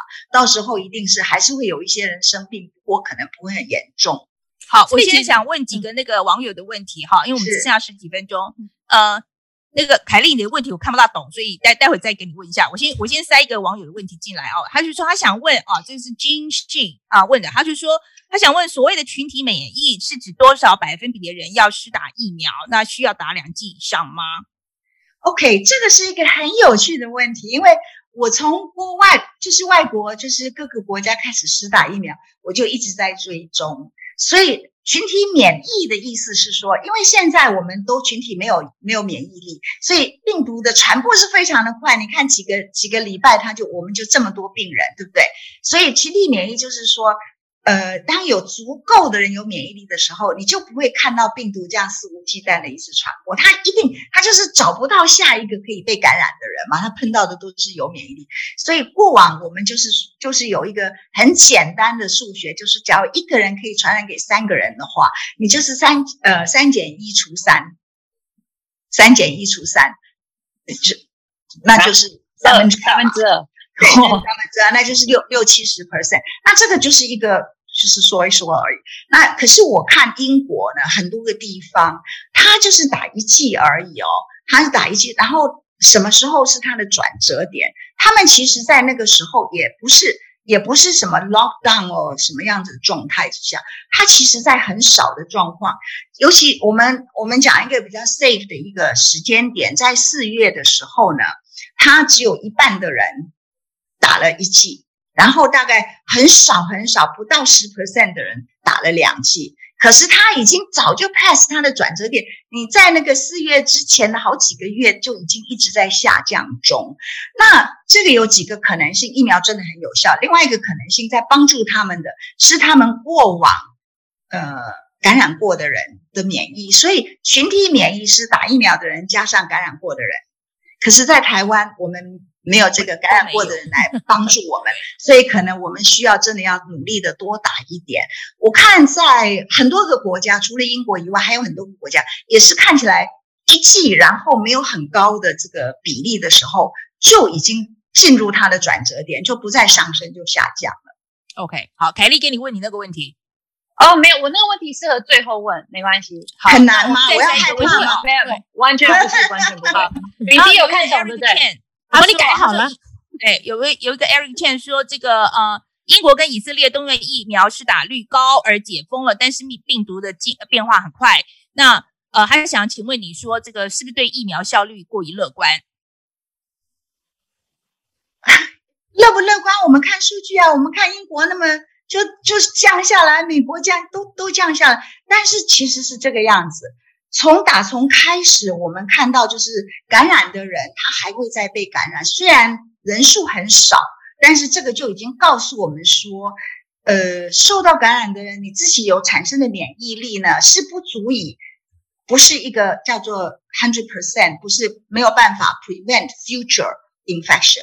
那这就是自然的率的话，人造的疫苗不会比自然的免疫力更好，也一定不会。就是你大概就是可以这么，因为我是个传染病的医生，我可以这么说，所以这个也就是可以预测出来的。所以，呃，他一定会再再次感染，可是我们会知道说，感染的人他一定就是会很轻症，就是整个那个那个 curve shift to the left 往轻症跟无症状走，那死亡一定会很少。OK，但是有一件事情要知道，嗯、就是现在这个资讯，我一直怀疑它存在。好，真的资讯出来了，就是我们知道施打疫苗的人，你容易得重症的人有一些特征，你就是不健康，你肥胖，你什么什么什么，对不对？你年纪太大或者怎么样？那好了，施打疫苗的话，也是现在有什么？现在告诉你说，抽烟的人。你的疫，你对 CO，这是 COVID nineteen 的资料啊，不是 flu 的。以前我们都是用 flu 的资料来当 surrogate，说嗯，大概对 flu 有这样子，疫苗有这样子的反应，对 COVID nineteen 也有。现在是 COVID nineteen 的资料真的出来了，有一个叫 central obesity，就是说你看起来你用胖子来看的话，你还觉得没那么严重。Central obesity 就是那种肚子大的人，就是在你的中段，中段腹部累积了很多肥肉。泳滴，泳滴。那 这是一种我高危级，你刚刚这个也太好笑了。还有抽烟的人，所以这这就是蛮蛮严重的，就是说他呢疫苗的反应跟普通其他的人他就是差了一点。嗯，哦，这位北极熊他问的是，我想是他是说国产疫苗了哈，如果只做到二期就施打，大家会有疑虑。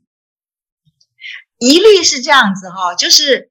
呃，我我们是这么想啊，我我我们先把它分析，我我没有特别的，就是说疑虑，你你担心的是什么？你担心的是它是嗯不安全嘛？那现在应该是不会，我可以向你保证，国产的疫苗它的打完之后副作用，你一定会比打 Moderna 跟打 AZ 舒服很多。Moderna 打完之后。表示是很有效的意思吗？没有没有没有没有，对啊，我在说的清水，我在说的是打完之后的第一天跟第二天，他那个疫苗，因为他那个技术平台就是一个 protein 的疫苗，他就打进去之后，我我来解释一下，Moderna 跟 AZ 疫苗它是一个什么样？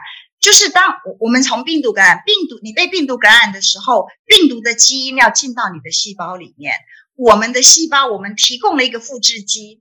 当病毒复制出来，复制它的全部，然后把它做成病毒颗粒，把它释放出来。那这个 Moderna 跟 AZ 的疫苗是什么？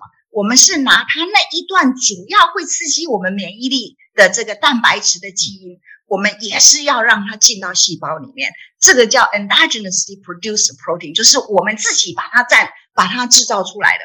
这样子制造的过程里面。会让我们的免疫细胞很快的警觉到说，这个细胞里面有外物，它有很多的时间来来来反应，所以它一定反应会比较好，它一定抗体会比较高，就是一定的。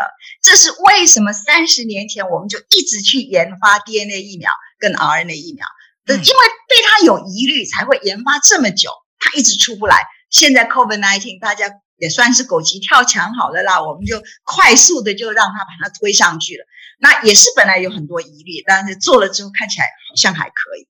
所以在这样子的情况之下，那 protein 疫苗，我们大概从技术层面来说，我不是说国产不行哦，我没有说因为它是国产，你可以知道，就是说 protein 疫苗很大的疫苗公司叫 Sanofi p a s t e r 就是法国的那家赛诺菲。他跟很大的另外一个 GSK，两个都是国际疫苗大厂合作。我提供疫苗，我提供抗原，你提供这个叫做什么？呃，adjuvant 叫什么？叫做佐剂。OK，帮不上忙，佐剂帮助他打。那这这这个过程里面，就发现到了第二次、第二临、第二级的临床试验的时候，发生了什么？对老人的反应不佳啊，撤退了。所以这么大的厂都会失败。那现在呢？当然就是我我们从这个角度来讲，protein 的疫苗，但是我们国家呢的这个的这两个厂疫苗，它有做了一些不一样啊。两家都有各自比那个 San Sanofi Pasteur 他们的 construct 都有一样，一个是使它的结构更容易刺激免疫力，一个是增加了所谓细胞免疫的这个刺激细胞免疫的，所以他们说现在都很好。所以反应都很好.老人也都很好。所以实际上我们现在只有这样子的资料，所以我没有办法讲太多。但是在副作用的部分，因为它就是跟流感疫苗一样嘛，它打了之后，它不会去去启动你的细胞什么，它就是。对，我也打，我打了这个疫苗哦。我就是在第二季的时候，我的 local 的地方呢比较肿了一点，那就是就是差不多啦，就是就是都是 local local local reaction。OK，我想我们的时间可能只剩下问最后一题好了，就是呃，一位陈敏儿想要问博士说，对智利多数打中国疫苗，但是确诊率没有下降这件事，您的看法怎么样？所谓中国疫苗，就是他们他们有那个做法，就是嗯、呃，把病毒培养出来，然后把它去活化这件事情。你要知道哦，当你去看，嗯、呃，就是。因为它的抗体量会很多，你去检验的话，你会发现很多抗体。为什么？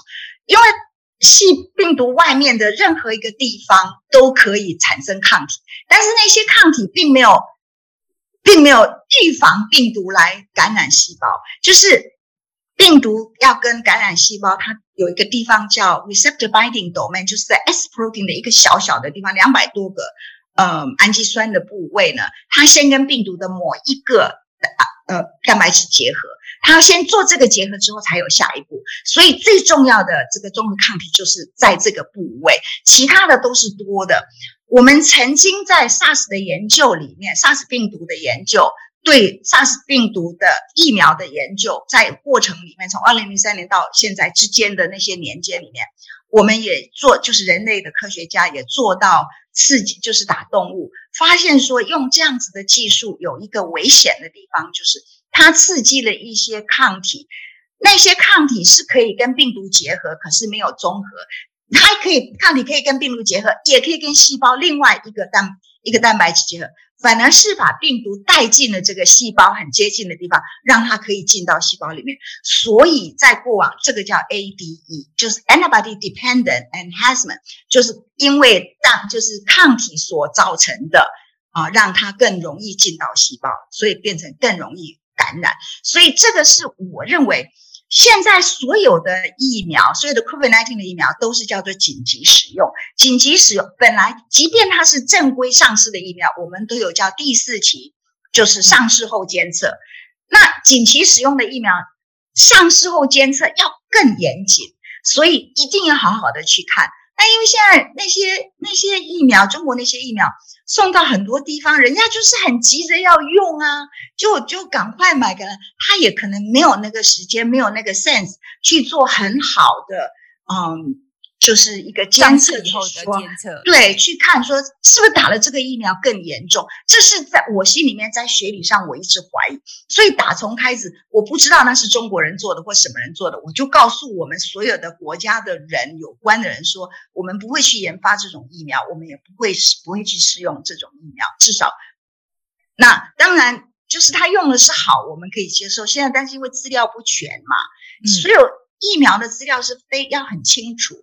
我们很喜欢 A G，他虽然对不起哦，博士，我要打断你哦。今天很谢谢你哦，因为那个时间真的到了。我要问这个凯莉有问题，对，我来不及了。我我我跟你讲哦，你们可以私底下，我们可以先下线，我们私底下跟你让他盖台，他盖他自己的台啊。对呀，我现在不能盖台了，我九点要上那个对看世界了，我不可以盖台了，所以。所以很久，等博士先不要走，我们先聊一聊好吗？不过今天谢谢大家，我们下礼拜再见，谢谢。大家可以去看《朋友开世界》，然后留下来听凯莉问问题。我可以让凯莉问你一个问题。好，先先先挂。我我呃，我其实想问是这个，我自己觉得看国外的经验啦，然后台湾也不能太乐观，不用觉得好像两三个礼拜一个月我们就会解封。恢复正常生活，我觉得是非常困难的，所以我想问的是，正常生活，我们，所以我们大概要持续多久？我觉得现在大家好像都觉得，好像在一个月就好，怎么可能？嗯，我是觉得要撑多久？这种三级，这种呃不社交的状态，可能会多久？可能可以，它可能可以解除三级，但是不能降的太多。嗯、我们一定要谨守，绝对不可以有大型的、大型的聚会，嗯、这是绝对不可以。可能就是说。嗯，这个还是要看着办。他他可能可以降三级，把三级这个名字拿掉。可是可能我们没有办法改变太多。You got it？他给我们三级，我，我们做的很多啊。对，我们好像做到四级去了。我们我们就自动做到四级，我现在都在出门的。对，我已经自动升级这样子。对啊，现在现在连好朋友跟我跑步都说要距离远一点，我说你奇怪耶，到底是怎么样？就我们就自动升级啊，所以希望能够压下来了。希望是对这个，我觉得压下来是可以，但是呢，嗯，因为其实后面还是有蛮多。我们没有办法知道的，所以他现在在延伸两个礼拜的好处，就是说，让一些我们没有我们没有把它诊断出来的无症状的人，他再自我关闭一下，使他的感染性再降低一点。不过我们还是有一群人天天在工作，还是有啊。那那些那些人我们没办法控制，我们就让他，因为他他看着我们国家的社会的 productivity 嘛，所以我们就就让他继续活动。那我有问题，你觉得我们会到第四级吗？不会啊，就好，不会到第四级，一定不会。我们说什么？你你要去把哈，你要去把现在每日确诊的病例，台湾确诊病例跟各个国家相比，我们没那么不好。我们疫苗施打虽然是现在只有一 percent，很快这个。四十一剂进来，四十一万剂进来，我们就是两 percent。很快两百万剂进来，我们就是十 percent。在这些周遭的国家，都还是一个 one digit 哎，嗯，都还是他的确诊病例是每日几千哦，四千、五千、六千，然后他的疫苗施打还是在 one digit，就是比如比如说，呃，打一剂的人是七 percent，然后打两剂的人是三 percent，就是就是什么马来西亚啦、日本啦，都是这个样子耶。嗯，而且我觉得这一次其实大家吓一下也好啦，因为之前都不想，大家就会去打疫苗。对，我觉得大家就抢着去打，真的之前都没有人要打，现在这样吓一下也好啦。我真的觉得，啊，最后一段很有信心诶，就大家因为大家最近实在太闷太苦了，大家想要听到一些比较正面的嗯的内容。我觉得最后一段哈好有录影嘛，可以放上去。不说什么，通常。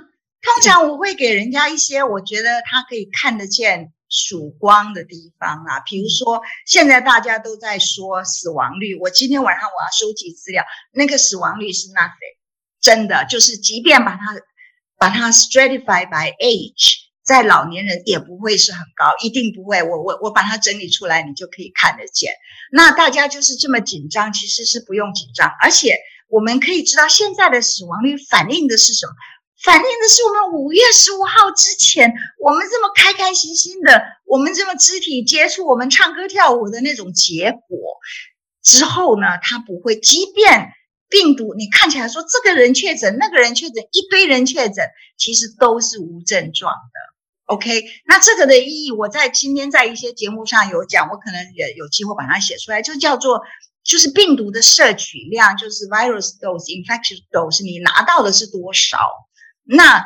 在动物在动物实验，我们比如说测试药的时候，我们弄一个动物的 model，我们来建立一个疾病的 model，然后我们来看药药能不能治疗这个病毒的时候，我们就是给不同的病毒量来找一个量，它正好可以发病，不会全部都死掉，也不会全部都不发病。然后呢，有足够的发病的这个动物的时候，我们再来试说这个药有没有用。所以这个这个案例就告诉你说，这叫做。Infection dose 是很重要，你所我们所摄取到的，那我们现在都很小心戴着口罩，我们现在都不跟人家乱碰的时候，即便呢就是这么吸了两口或者是一点点从嘴巴里面进去的话，它量是很少的，你一定就是不会生病，就是无症状，这是给人家一个很大的信心。所以疫情刚爆发的时候，死亡率都会很高，那就是因为大家都他可能是。一次再一次的接受病毒，不是只有、嗯、不是只有一天，他可能一次接触，那真的很高的量，在医院里面看到一也是这样，然后很快的死亡率就会下降，所以大家不用担心。嗯，那就好。但是你们这些年轻人回家不要抱你的阿公阿嬷。我们都不理他们啦，我根本不回家了，我都不回家。